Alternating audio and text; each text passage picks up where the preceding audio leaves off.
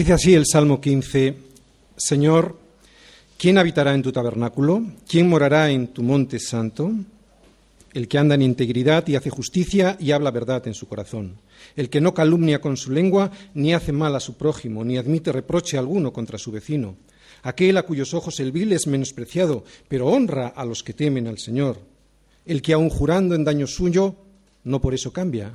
Quien su dinero no dio a usura, ni contra el inocente admitió cohecho. El que hace estas cosas no resbalará jamás. ¿Quién podrá habitar con Dios? Pues solo aquel que sea justo como Él es justo. Salmos 15. Bien, si os habéis fijado, este salmo tiene una pregunta que vemos en el primer versículo y además unas respuestas que se van viendo en los siguientes versículos. A esas respuestas yo las llamo santidad práctica. Lo primero que nos demuestra la pregunta del versículo 1 es que no todos los hombres llegarán a ser ciudadanos del cielo, que no todas las personas llegarán a disfrutar de una ciudad en la ciudad celestial, en la ciudad de Dios.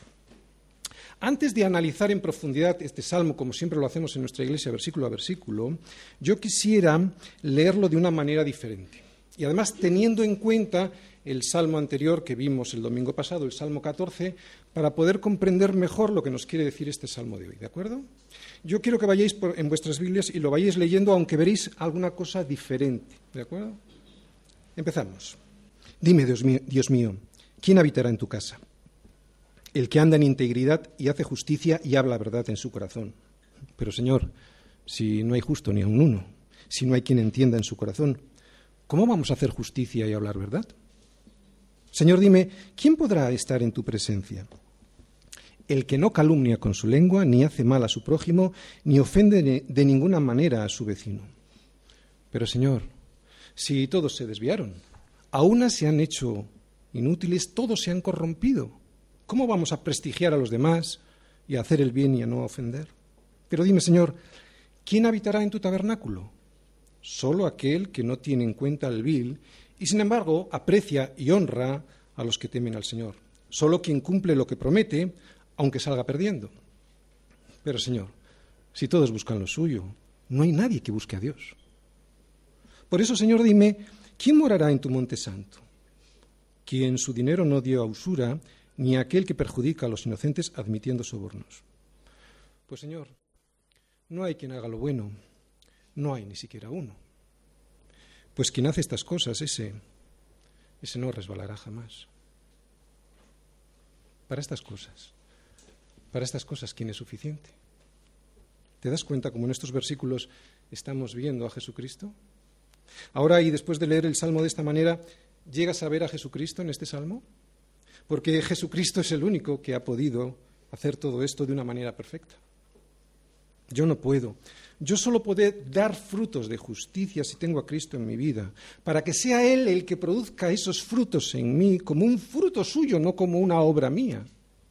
Lo que yo no puedo en mi carne lo puede Jesucristo. Lo que en mi carne solo sería un trapo de inmundicia, con Él son frutos de justicia. Por eso todos los consejos que acabamos de leer todas las respuestas que el salmista nos da a esa pregunta inicial de quién habitará en tu tabernáculo, quién podrá habitar en la presencia de Dios, y recuerda esto, no son requisitos necesarios para morar en su presencia, porque da la sensación que al leerlo eso es, unos requisitos para entrar en su presencia. Y no son requisitos porque no hay justo ni aun uno sino que son el resultado, y aquí está la diferencia, son el resultado de haber adquirido una justicia aún mucho mayor en mi vida. O sea, la, justicia de Jesucristo viviendo en mí. Ya se lo dijo Jesús a sus discípulos, ¿os acordáis? En el Sermón del Monte, para que no llegasen a ser como los religiosos evangélicos de su tiempo. Porque os digo que si vuestra justicia no fuese mayor que la de los escribas y fariseos, no entraréis en el reino de los cielos. O sea, que no se puede entrar al reino de los cielos cumpliendo obras. Los fariseos eran excelentes en el cumplimiento de la ley y fue contra ellos contra los que el Señor más luchó, sino que solo se podrá adquirir, o mejor dicho, entrar a ese reino con una justicia todavía muchísimo mayor que la del cumplimiento de esas obras. O sea, aceptando la justicia perfecta que es Jesucristo. Y entonces sí, entonces ya sí no será posible entrar, porque ya no será como producto de unas obras hechas en mi carne que son imposibles, sino como el resultado de la justicia perfecta que es Jesucristo satisfecha en la cruz. Solo Cristo viviendo en mí conseguirá que yo pueda habitar en su tabernáculo y termine morando en su monte santo. Por eso, si hay alguien hoy aquí que quiere saber si tiene a Cristo viviendo en su corazón, hoy lo puede comprobar muy fácilmente si consigue ver en su vida los frutos que hoy vamos a analizar.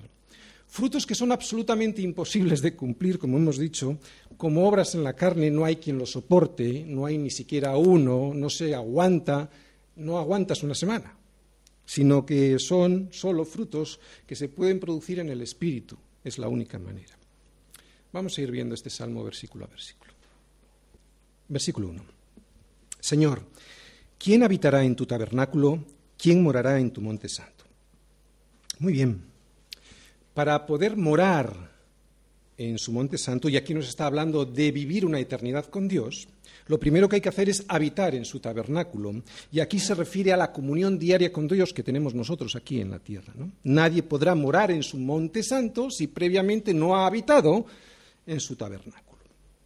El tabernáculo era el santuario portátil en el que moraba Dios entre los israelitas en el desierto, santuario que se podía mover, que se podía trasladar del lugar. Sin embargo, el monte Sión era el símbolo de la presencia de una eternidad con Dios y nos indica el lugar de residencia permanente al que los hijos de Dios estamos llamados a morar. Por lo tanto, la pregunta de David era muy pertinente, porque ¿quién podrá alcanzar esos lugares, no? esos dos lugares? Empezamos por la primera. Señor, ¿quién habitará en tu tabernáculo? Y la primera palabra que yo he subrayado ahí es la palabra habitar. Habitar en hebreo es gur y significa eh, vivir en algún lugar, pero temporalmente. Es como lo que hace un peregrino cuando se hospeda en un, en un, sitio, por un lugar, en un lugar por un tiempo determinado solamente, ¿no? Mientras llega a su lugar definitivo de residencia. Esta es la palabra. Este habitar, gur, es lo que hacemos tú y yo en esta vida, es lo que hace todo el mundo en esta vida mientras peregrinamos por ella. Todos habitamos en algún lugar, ¿no? hasta que lleguemos a nuestro destino final. Pero la pregunta de David era esta.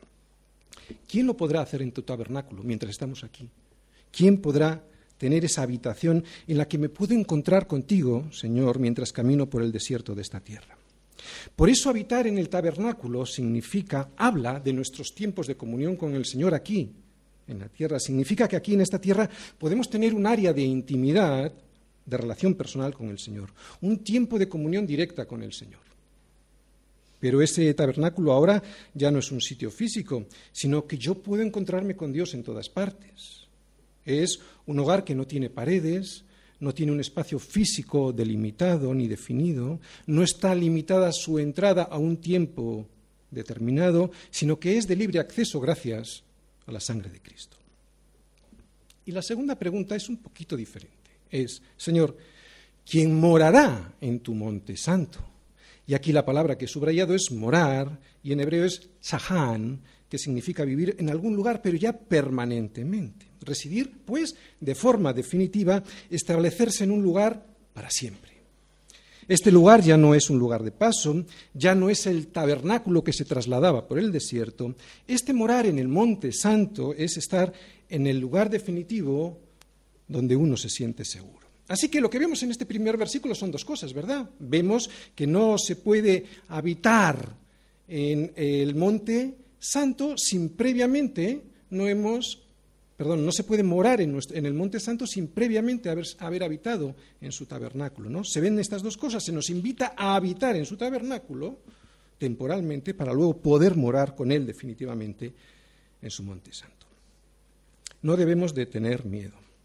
Si hemos habitado en su tabernáculo, moraremos con él en su monte santo. No se turbe vuestro corazón, creéis en Dios, creed también en mí. En la casa de mi padre muchas moradas hay. Si así no fuera, yo os lo hubiera dicho. Voy pues a preparar lugar para vosotros. Las palabras habitar y morar hablan de comunión íntima. Y aquí en la tierra, ese habitar con el Señor se consigue perseverando en cuatro cosas que todos en la Iglesia conocemos muy bien, en la palabra del Señor que escuchamos todos los domingos y que durante toda la semana estamos practicando y meditando, también en mis tiempos devocionales a solas con Él, primera cosa. Segunda, teniendo comunión con mis hermanos, no, o sea, habitando los hermanos juntos y en armonía, y esto es importante, o sea, no solo se puede venir a la iglesia y punto, si no hay comunión, no hay posibilidad de habitar en su tabernáculo, ahora lo vamos a ir viendo. Tercera cosa, participando de la cena del Señor con entendimiento, sabiendo qué es lo que estamos haciendo. Y cuarta cosa, participando en las oraciones comunitarias, de la Iglesia y también en las personales. ¿no? Cuatro cosas, Hechos 2.42. Eso es la Iglesia, eso es entrar en su tabernáculo, no solo escuchar una predicación. Solo el que habita en su presencia de esta manera, con la palabra, en oración y en intimidad y comunión con Él y con sus hermanos, podrá dar los frutos que veremos, entre otras cosas, porque ¿cómo vas a tener misericordia con tu hermano si no estás con tu hermano? Solo así se podrán dar los frutos que vamos a ver en el Salmo de hoy, frutos que en nuestras fuerzas son absolutamente imposibles de cumplir. Al inicio hemos dicho que no todos los hombres llegarán a ser ciudadanos del cielo, no todos los seres humanos podrán disfrutar de una habitación en la ciudad de Dios. Pero ahora hay algo un poquito más complicado. Ahora, después de analizar estas dos palabras, habitar y morar, nos damos cuenta que incluso algunos de los que hoy creen que habitan en su tabernáculo, ¿sabes? No llegarán a morar en su monte santo. No todo el que me dice Señor, Señor entrará en el reino de los cielos, sino el que hace la voluntad de mi Padre, que está en los cielos. Muchos en aquel día me dirán, Señor, no profetizamos en tu nombre y en tu nombre echamos fuera demonios y en tu nombre hicimos muchos milagros. Y entonces les declararé, nunca os conocí, apartaos de mí, hacedores de maldad. Debemos de estar seguros si estamos habitando en su tabernáculo. El mundo, hermanos, ya no es nuestro hogar. Nosotros estamos peregrinando con Dios en su tabernáculo. Nosotros estamos peregrinando con Él en su habitación. Somos en algún sentido sacerdotes consagrados para su servicio en el tabernáculo. Así que, hermanos, os ruego por las misericordias de Dios que presentéis vuestros cuerpos en sacrificio vivo, santo y agradable a Dios, que es vuestro culto racional. Oye, pastor, ¿y cómo puedo estar seguro de esto? ¿Cómo puedo saber si yo estoy habitando en su tabernáculo sin engañarme? Pues a partir de ahora, en los próximos versículos, vamos a ver quiénes son aquellos que realmente están habitando en su tabernáculo. Es una manera muy práctica, es un salmo muy práctico para saber quién realmente podrá llegar a morar en su monte santo. Es algo interesante para no estar equivocándonos pensar que podremos llegar al Monte Santo cuando en realidad no hemos estado habitando en su tabernáculo. Así que la próxima lista de consejos que vamos a ver tiene la virtud, de poder mostrarnos a nosotros mismos, poder mostrarnos, pues si de verdad hemos sido llamados a morar en su Monte Santo. Pero hay más. No solo es para saber. Esta lista tiene otra virtud, y es la virtud de que podamos entender el propósito de Dios a nuestra vida. Es más que eso, como decimos, es algo más que eso, porque esta lista nos va a decir si realmente estamos orientados y enfocados hacia allí, hacia el Monte Santo, pero además nos van a ayudar para tener una mejor vida aquí. Seguir los consejos que ahora vamos a ver, que es el consejo de Dios y su reprensión para nosotros, para que no andemos nosotros en nuestra propia opinión, siempre nos traerá vida, ¿de acuerdo? Seguir los consejos de Dios siempre nos va a traer vida aquí en la tierra. Las indicaciones que aquí vamos a ver nos harán sabios. Son consejos que tienen que ver con el trato a los demás. Son consejos que tienen que ver con una actitud correcta en la vida. ¿No? Son consejos sobre la economía, sobre, cómo eh, manejar nuestro dinero, sobre cómo hacer para que mi hermano se sienta cómodo en la relación con Dios. Con la murmuración también tiene que ver y con las críticas a los demás. En realidad, ¿sabéis con lo que tiene que ver? con el amor, porque solo el amor es lo que le debemos al prójimo. Amor que debemos de dar de la misma manera como nos gustaría que nos lo dieran a nosotros. O como dice Pablo a los romanos, amaros unos a otros porque el que ama al prójimo, ese, ese ha cumplido la ley. Lo que nos acaba de decir Pablo, esto que os acabo de decir yo, Romanos 13:8, eso es la divisa de nuestro nuevo país. Es el frontispicio por el que debemos pasar siempre que queramos pertenecer al reino de los cielos. Ya no pertenecemos al reino de España, pertenecemos a otro reino. Y aunque respetamos a sus gobernantes y nos comportamos como buenos compatriotas, nuestra ciudadanía está en los cielos, de donde también esperamos al Salvador, al Señor Jesucristo. Y esta ciudadanía tiene unos requisitos, tiene una constitución. Y el principal artículo de esa constitución, ¿sabes cuál es? Juan 13:34. Un mandamiento nuevo os doy. Que os améis unos a los otros como yo os he. Eso significa que hasta la muerte, ¿no? Si tenemos este artículo viviendo en nuestro corazón y no como letra muerta en nuestro cerebro, en nuestra mente, si lo tenemos viviendo en nuestro corazón, yo te aseguro que el resto de las normas de convivencia que vamos a estar viendo en este salmo, yo te aseguro que esas normas van a resultar muy sencillas de practicar porque van a ser frutos de la justicia, que es Jesucristo viviendo en nuestro corazón, y no van a ser unas obras en la carne que van a ser imposibles y dolorosísimas de cumplir. Antes de entrar en los frutos, antes de entrar en las normas, os voy a hacer un extracto de todas ellas. Y el primer fruto que vamos a ver en este salmo de un ciudadano del reino de los cielos, el primer fruto es que debe ser íntegro en sus pasos. Por eso, y como es íntegro en sus pasos, el segundo fruto es que ese ciudadano conseguirá hacer justicia. El tercer lugar, ese ciudadano va a ser verdadero en su corazón. Cuarto, será tierno con sus amigos. Quinto, deberá ver con quién anda, o sea, deberá de tener mucho cuidado de ver con quién, quiénes son sus amigos, en definitiva. Sexto, es alguien cuya ciudadanía que está en los cielos le va a hacer que sea fiel a sus promesas, incluso aunque esas promesas, al cumplirlas, le ocasionen pérdida. Y en séptimo lugar, ese ciudadano será alguien misericordioso en sus negocios alguien que cuando trate sus asuntos lo hará de manera legal y limpiamente delante de la ley y de los hombres para no oprimirles. Vamos a empezar. Consejos 1, 2 y 3, el versículo 2, aquel que es íntegro. El que anda en integridad y hace justicia y habla verdad en su corazón. Muy bien, este versículo dice que habitará con el Señor aquí en la eternidad quien anda hace y dice algo. Quien anda por un camino y el verdadero camino es, solo hay un camino, es Cristo. Además, quien hace lo que ese camino dicta, justicia. Y Jesucristo es nuestra única justicia. Y además habitará con el Señor quien habla verdad en su corazón y la única verdad es Jesucristo. Como hemos dicho, aquí estamos viendo a Jesucristo, ¿no? Porque para estas cosas para estas cosas, ¿quién es suficiente? ¿Quién se basta? Integridad. ¿Qué significa esa palabra? La mujer de Job, ¿os acordáis? Le dijo a Job, ¿aún retienes tu integridad? Maldice a Dios y muérete. menuda ayuda idónea, ¿no? Lo que esta mujer le estaba diciendo a Job era lo siguiente. ¿Cómo es que no tienes tu corazón dividido? ¿Cómo conservas tu corazón entero? Entiendo que mientras todo te iba bien, que todo te iba bien, tú tengas en cuenta a Dios, pero ahora que te van mal las cosas, maldícelo. ¿Os dais cuenta lo que es un corazón íntegro? Un corazón que no está dividido. Eso es un corazón que no es íntegro, el de la mujer de Job. Es un corazón dividido entre Dios y las riquezas. Esa es, pues, una persona sin integridad. Pero un corazón íntegro es un corazón no dividido, un corazón que sigue a Dios, pase lo que pase. Es un corazón de una pieza. Es un corazón que no cambia de dueño.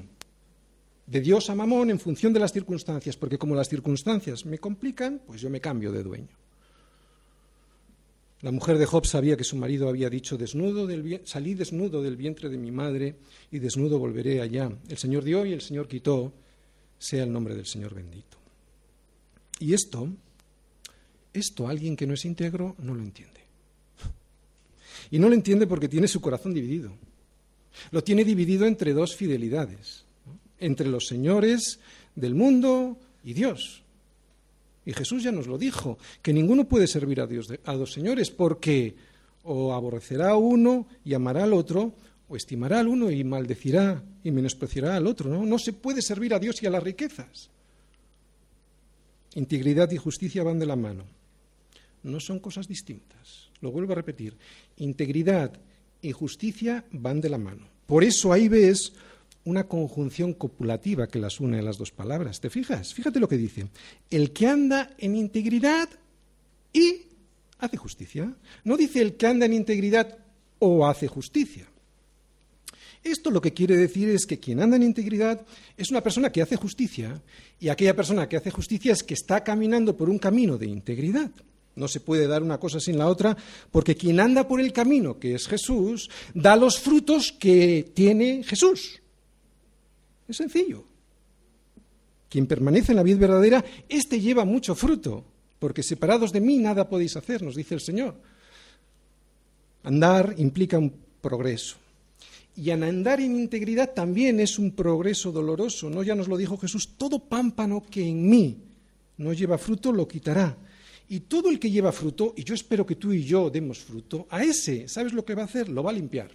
¿Para qué? Pues para que lleven más fruto. Y ser limpiado cuesta, porque significa que nos van a ser quitadas muchas cosas de encima. Cosas que aunque nos molestan, esas cosas van a ser quitadas para que podamos dar más fruto pero duele. Claro, cuando te retiran aquello que, que te gusta conservar, duele, pero si quieres dar fruto, duele, pero Señor, quítamelo, ¿no? Andar integridad es un proceso y significa la maduración del pámpano, que somos tú y yo, un cristiano, en su caminar diario con Cristo. ¿Y cómo se consigue esto? ¿Cómo es posible andar por un camino como este de integridad y lograr hacer lo que este camino implica? Justicia. ¿Cómo se puede conseguir? Pues la tercera cosa que vemos ahí. Pues cuando alguien habla verdad en su corazón.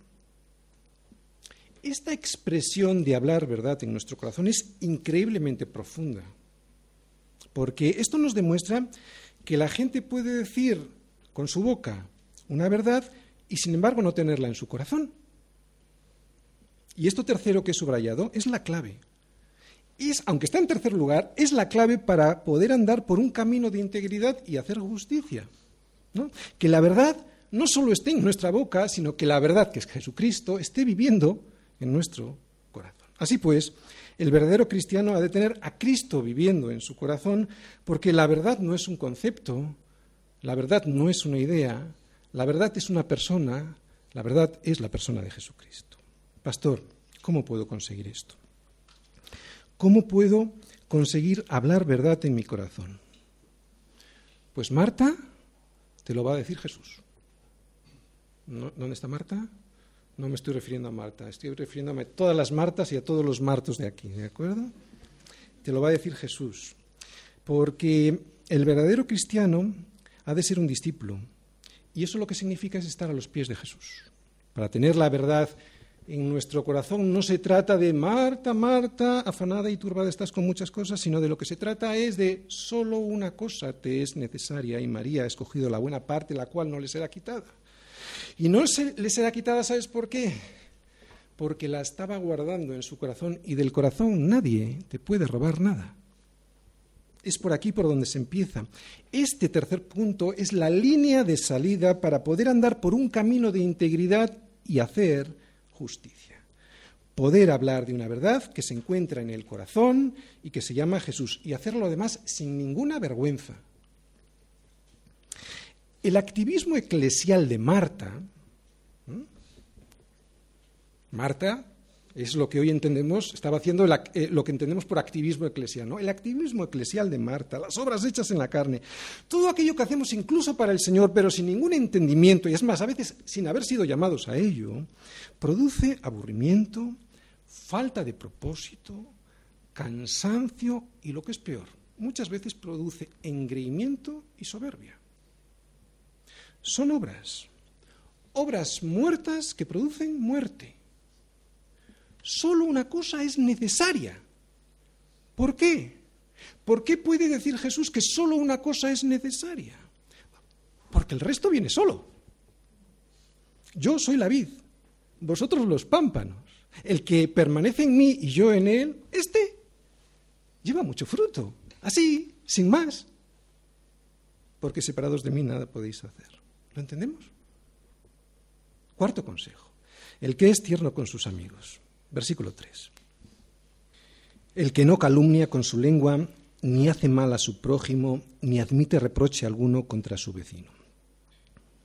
Ser tierno significa no calumniar, no hacer el mal y también no aceptar los reproches que escuchamos a los demás. Es bien difícil, pero es el carácter de Dios mismo. Y esto es una de las cosas que más me gustan del carácter de Dios, que no va a aceptar los reproches que contra mí otros hagan. Yo sé que este es el carácter de Dios, porque esto mismo fue lo que hizo Jesús cuando Judas le entregó. No le reprochó lo que hizo, aunque lo que le hizo le llevó hasta la muerte. Pues eso es lo que debo hacer yo con los demás. Calumniar significa inventar cosas sobre alguien, cosas que no son verdad, ¿no? y además irlas repitiendo por ahí. Los calumniadores hacen mal a su prójimo. Son personas que van mirando los fallos de los demás y son incapaces de encontrar los suyos en sí mismo, en sus propias narices. ¿no? Y ahí, ahí, ahí estamos todos. ¿O no? Pues bueno. Pero el Señor, a través de su consejo que está en la Biblia, nos advierte, nos advierte a todos. Proverbios 10, 18. El que propaga calumnia es necio. Dicho de otra manera, la persona que pertenece al reino de los cielos es alguien que cuida su lengua, que cuida lo que dice de sus amigos. Todos sabemos lo que dice Santiago sobre la lengua, ¿verdad? Lo tenemos muy en nuestra mente, no sé si en nuestro corazón. No lo vamos a leer ahora, pero en Santiago 3, los versículos del 5 a 8, se nos dice que aunque la lengua es un miembro pequeño, se jacta de grandes cosas, que enciende un bosque con un pequeño fuego, que contamina todo el cuerpo, que inflama la rueda de la creación y que ella misma es inflamada por el mismísimo infierno y que ningún hombre puede dominar la lengua porque es un mal que no puede ser refrenado, que lleva veneno mortal. Y ahí, ahí, ahí estamos todos. ¿O no? Pues bueno, por eso necesitamos a Cristo, porque nadie puede, porque solo Cristo puede. Solo Cristo puede hacer que considere a mi amigo como a mí mismo. Solo Cristo puede conseguir que no calumnie, que no vaya contando chismes por ahí, solo Cristo puede. No andarás chismeando, nos dice el Señor. ¿Sabías que esto viene en la Biblia? ¿No lo sabías? Bueno, pues sí, tal y como suena. No andarás chismeando entre tu pueblo, le dice el Señor al pueblo de Israel en Levítico 19, 16. Y lo que es peor, sigue diciendo en ese mismo versículo, no atentarás contra la vida de tu prójimo, firmado yo, el Señor. Y digo que lo de la segunda parte del versículo es peor porque de alguna manera, ¿sabes qué pasa? Que lo que está relacionando en este versículo es el asesinato con el chisme. Hablamos muchas palabras al día, ¿no? A veces hasta demasiadas. Pero ¿cuántas de esas palabras fueron limpias? ¿Cuántas de esas palabras fueron verdaderas? ¿Cuántas de ellas fueron como un bálsamo que produjeron alivio? Este cuarto consejo incluye el no hacer el mal al prójimo. ¿De dónde viene este mal? El Señor nos lo dice, del corazón, que del corazón es de donde salen los malos pensamientos, que es del corazón de donde salen, del corazón y de la falta de perdón, porque la oración tiene ese poder. Y si yo no practico ese poder de la oración, que es el que consigue sacar esos malos pensamientos de mi corazón, estoy sin el carácter de un hijo de Dios. Por eso la oración tiene el poder de sacar del corazón todo ese mal que anida allí. ¿Por qué? Pues porque la oración consigue que yo me enfoque en Cristo para que recuerde lo que hizo Cristo con mí, ¿no? Y así yo me ponga en su lugar, en el lugar del otro, como Cristo lo hizo por mí. La ternura que yo le debo a mi amigo también incluye el no admitir ningún reproche contra él. Así pues, no debo echar cara en cara las cosas. Tampoco debo hacer el mal a mi amigo. Y esto incluye el no ridiculizar con bromas o bromas que aunque pudieran parecer graciosas, pues a mi amigo le minen y le derrumben, ¿no? Y tampoco debo escuchar reproches contra alguien. Y ahí, ahí, ahí estamos todos. ¿O no? Pues bueno. Dar a conocer algo sobre mi amigo sabiendo que le puede causar daño es una manera de destruir la reputación de una persona y de no ser tierno con él. Y si encima le haces mal y te burlas, aunque no te des cuenta, lo subrayo, aunque no te des cuenta, significa que no tienes el carácter de Dios viviendo en ti. Y tú me puedes preguntar, ¿cómo puedo ser responsable de una cosa de la que no me doy cuenta? Pues si quieres darte cuenta, ora, para que te sean revelados los pecados ocultos que tienes en tu corazón. Y pregúntale a Dios, entra en el tabernáculo para habitar con Él y pregúntale todo lo que hace referencia a tu comportamiento. ¿Te das cuenta cómo nadie se escapa? Consejo quinto. Aquel que tiene cuidado con quien anda. Versículo 4, primera parte. Aquel a cuyos ojos el vil es menospreciado, pero honra a los que temen al Señor.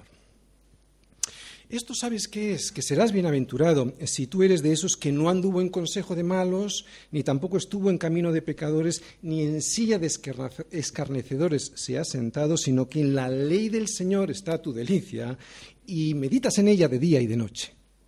Lo que significan estas palabras es que quien no escucha al malo no anda por sus caminos y no terminará, pues, sentado en una silla de burladores, de burlones, de escarnecedores, sino que entra en el tabernáculo del Señor para tener comunión con Dios.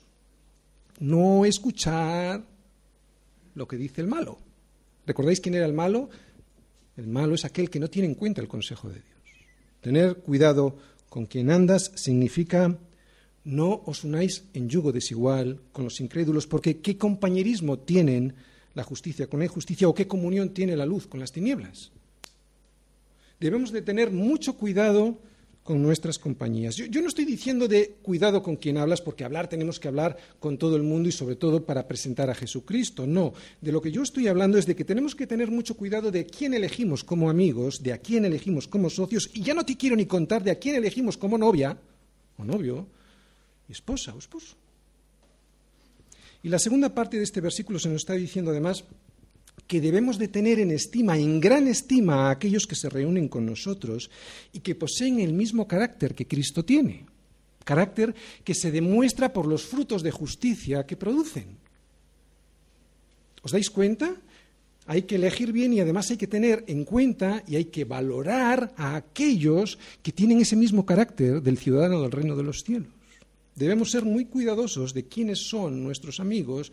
Debemos ser muy meticulosos con esto, pues esto es una garantía de que seremos ciudadanos del reino de los cielos, ciudadanos que no quieren contaminarse con el agua podrida que nos dan en el sistema de valores de este mundo. Consejo sexto. ¿Quién es fiel a sus promesas? Versículo 4, segunda parte. El que aun jurando en daño suyo, no por eso cambia cuando alguien promete y no cumple, no solo está faltando a una promesa, sino que además lo que está haciendo es pecando contra Dios mismo. La persona que hace esto habitualmente, la persona que vive así como un estilo de vida, es una persona que no tiene el carácter de Dios en su corazón, porque Dios es fiel a sus promesas. Una de las características por las que debiéramos de ser reconocidos por los demás es esta, que cumplimos la palabra dada, aunque ello nos, nos ocasione pérdida en nuestros intereses. No solo he de cumplir la promesa cuando salgo ganando, sino que la he de cumplir incluso cuando salgo perdiendo. Dios no cambia y si yo soy un hijo de Dios, se supone que me debo de parecer a Él y por lo tanto tampoco debo de cambiar. Te voy a dar un consejo sabio del sabio Salomón. Cuando a Dios haces promesa, no tardes en cumplirla porque Él no se complace con los insensatos. Cumple lo que prometes. Mejor es que no prometas y no que prometas y no cumplas. Consejo 7. ¿Quién es misericordioso? Versículo 5, primera parte. Quien su dinero no dio a usura, ni contra el inocente admitió cohecho. ¿Qué quiere decir esto? Esto significa que el ciudadano cuya portada de su pasaporte dice reino de los cielos debe de tener un corazón generoso. Por ejemplo, si un ciudadano de este reino hace un negocio en, en, contra de lo que marca la ley, lo que está haciendo es robar, aunque a él no le parezca. Es más, cualquier negocio que no se acomode al carácter de Dios es robo. Y eso es no tener no tener misericordia. Eso es pecado. Y como es pecado y Dios no quiere que sus hijos pequen, los ciudadanos de este reino, del reino de Dios, no podemos ser hallados ahí. He subrayado usura, lo primero, ¿verdad? Usura significa morder. Morder a alguien en sus propiedades de forma tal que devoremos buena parte de lo que tiene hasta conseguir oprimirle. La práctica de la, usura, pues, consiste en que tú le oprimes a alguien de tal manera que le conviertes en tu, en tu esclavo, ¿no? Y de ahí, pues ya no puede salir porque está esclavo. Y eso es lo que hacen muchas veces pues, los bancos con nosotros, ¿no? Por eso no debemos de entrar ahí. En este punto nos podríamos preguntar si cualquier clase de préstamo con interés es o ha de ser considerado usura o incluso preguntarnos pues si está bien pedir un crédito a un banco para comprar un bien. Bueno, en términos generales ya sabemos que no debemos endeudarnos. Pero antes de, de, responder de una manera generalizada a esta pregunta, quiero repetir lo que realmente pretende la usura para que al entenderlo bien y de esta manera podamos estar seguros en nuestra vida diaria. ¿no? Porque si generalizamos en nuestra respuesta, pues el tráfico comercial en nuestra sociedad sería impracticable. Como acabamos de decir, usura significa morder. La raíz de la palabra usura en hebreo es esta, morder. Y todo por la codicia de la ganancia. Por lo tanto, si la usura se vincula a prestar dinero con un interés tal que la persona se esclavice para poder devolverlo, yo ya tengo claro que no me debo de someter a ese tipo de esclavitud, ¿no? Porque gran eh, gran ganancia es la piedad acompañada de contentamiento. Vaya, no compres una cosa que igual no necesitas, conténtate, no te vayas a meter en la esclavitud. De un crédito que no puedas pagar. Por lo tanto, la práctica de la usura es la opresión al necesitado por la codicia de ganar mucho. Y un ciudadano del reino de los cielos nunca tratará de sacar provecho perjudicando a otra persona. Si os fijáis, este versículo también habla de otra palabra, dice cohecho, que también significa una falta de misericordia, porque cohecho es aceptar un soborno para engañar a un hombre inocente. En nuestra legislación jurídica en el Reino de España solo afecta a las autoridades o funcionarios públicos. Pero en el Reino de los Cielos, cohecho es cuando cualquier persona acepta o solicita un regalo a cambio de hacer algo o de no hacerlo y que esa acción u omisión perjudique a alguien. Es lo que coloquialmente se conoce en nuestro país como soborno o en América se conoce como mordida. Qué casualidad. La misma palabra cuya raíz en hebreo es usura. Versículo 5, segunda parte. El que hace estas cosas no resbalará jamás. Quien no ceda a estas tentaciones, nos dice el Señor, ese, ese no resbalará. Y en este punto nos podíamos preguntar lo que nos preguntábamos al inicio de la predicación. ¿no? Lo mismo que se preguntaba Pablo. Y para estas cosas, ¿quién es suficiente? Pues la respuesta es la siguiente. Solo los que permiten que Jesús gobierne sus vidas harán estas cosas y por lo tanto no resbalarán. Resumen. Señor, ¿quién habitará en tu tabernáculo? ¿Quién morará en tu monte santo?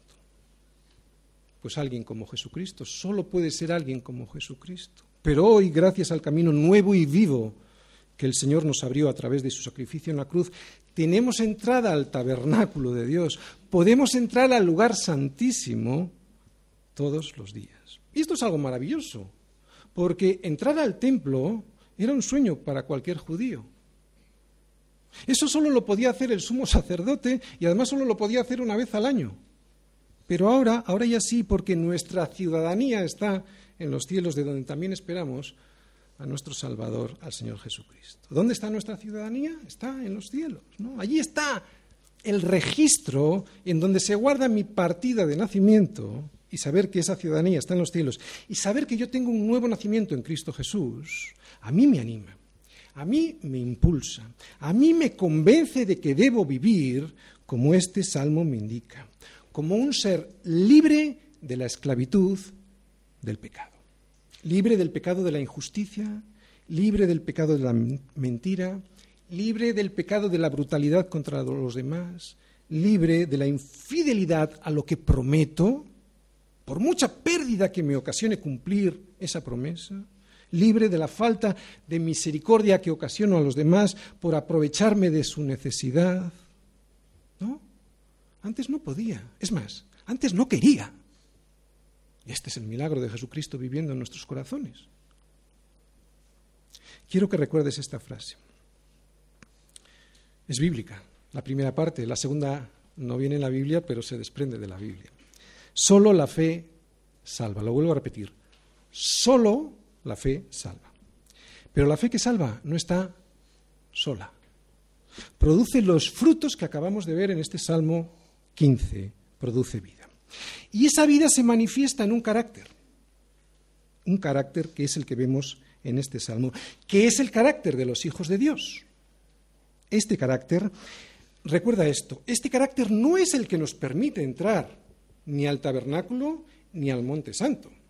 No, este carácter es el que me demuestra, el que me confirma que Cristo está viviendo en mí, otorgándome una justicia que yo antes no tenía y que produce ahora sí frutos que en mis fuerzas era imposible poder cumplir. Por lo tanto, estos eh, requisitos no son la garantía, no son eso, requisitos de entrada, es la demostración de que ya he entrado. Ojalá no pienses que has venido hoy pues a escuchar un simple sermón, ¿no? Porque escuchar un sermón, sabes, cualquiera lo puede hacer. Ojalá hayas venido anhelando entrar en su tabernáculo para así poder habitar con él. Si has estado viviendo durante años escuchando sermones, pero el Señor no te habla, has de saber que el Señor nunca se compromete con el incrédulo. Es cierto, o sea, no le va a revelar su verdad al incrédulo, pero tampoco lo va a hacer con el desobediente o con aquel que elige de la escritura lo que le interesa, o incluso con aquel que viene a su tabernáculo por motivos equivocados. No vengas a la iglesia por motivos equivocados. Y viendo lo que el Salmo de hoy nos dice, nos deberíamos de preguntar, ¿deseo de verdad tener una relación íntima con el Señor en su tabernáculo? ¿Deseo de verdad ser transformado? ¿Transformado de tal manera que estos frutos salgan en mi vida así como frutos y no como esfuerzos en la carne? ¿O vengo a la iglesia pues porque deseo mantener una relación amistosa con otras personas? ¿Deseo venir a la iglesia pues porque me gustaría que el pastor reconociera mi gran capacidad para hacer esto o lo otro? ¿O incluso vengo a la iglesia para conseguir un novio, una novia, o trabajo, o una vida mejor? La verdad es que con el Señor vamos a tener una vida mejor, pero eso solo será si le encontramos el propósito que el Dios tiene para nuestra vida, el propósito concreto, ¿no? Y desde luego eh, no será mejor esa vida según los parámetros del sistema de valores de este mundo. Va a ser mejor, pero según los parámetros del sistema de valores del reino de los cielos, ¿no? ¿Y, por qué no va a ser mejor según los parámetros del sistema de valores de este mundo? Porque lo primero que el Señor te va a pedir es que mueras a ti mismo y a eso nadie le gusta. Deseo de verdad entrar en su tabernáculo para tener una relación que me transforme de verdad. Porque si no llegamos a tener esa relación correcta y desinteresada en su tabernáculo aquí, no podremos morar allí en su monte santo. Así que aprovecha esta oportunidad y vete a saber si es la última. ¿De qué? De entender lo que este salmo nos quiere decir de verdad.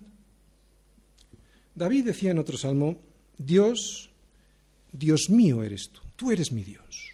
De madrugada te buscaré, mi alma tiene sed de, ti, mi carne te anhela.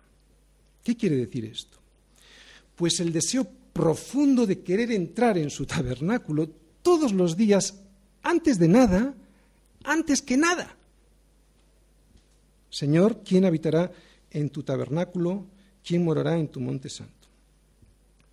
Esta pregunta, yo creo que ya os estáis dando cuenta, es muchísimo más importante de lo que aparentaba al principio, porque del cumplimiento de las respuestas que Dios nos ha dado hoy dependerá si es que hemos entrado por un camino que es Jesús, si hemos conocido la verdad que es Él y si esa verdad nos está dando vida. Yo soy el camino, la verdad y la vida. Termino.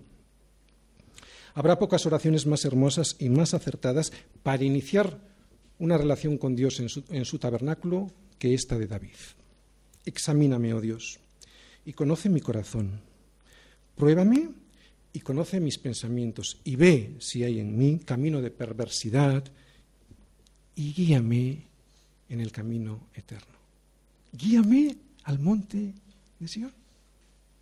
Oh Señor, examíname. ¿no? O sea, Señor, mírame tú y revélame la maldad que hay en mí porque yo no la conozco. Revela la maldad que hay en mi corazón mientras habito en tu, en tu tabernáculo, porque es que yo no la veo. Y deseo llegar a morar en tu monte santo.